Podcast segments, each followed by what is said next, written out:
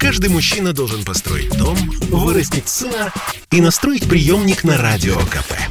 Я слушаю Радио КП и тебе рекомендую.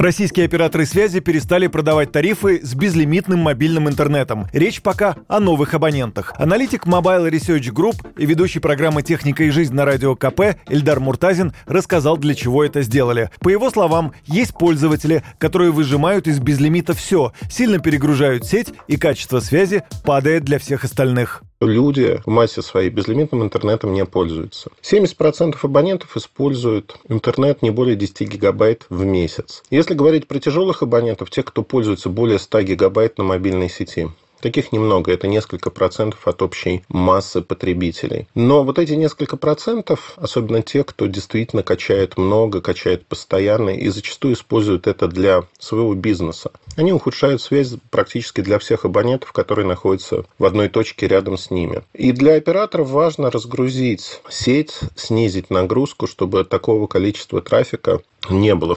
Запрет на подключение безлимитного трафика не затрагивает действующих абонентов актуальных тарифов, продолжает эксперт. То есть, если у вас подключен безлимитный интернет, для вас в целом ничего не меняется, отмечает Эльдар Муртазин.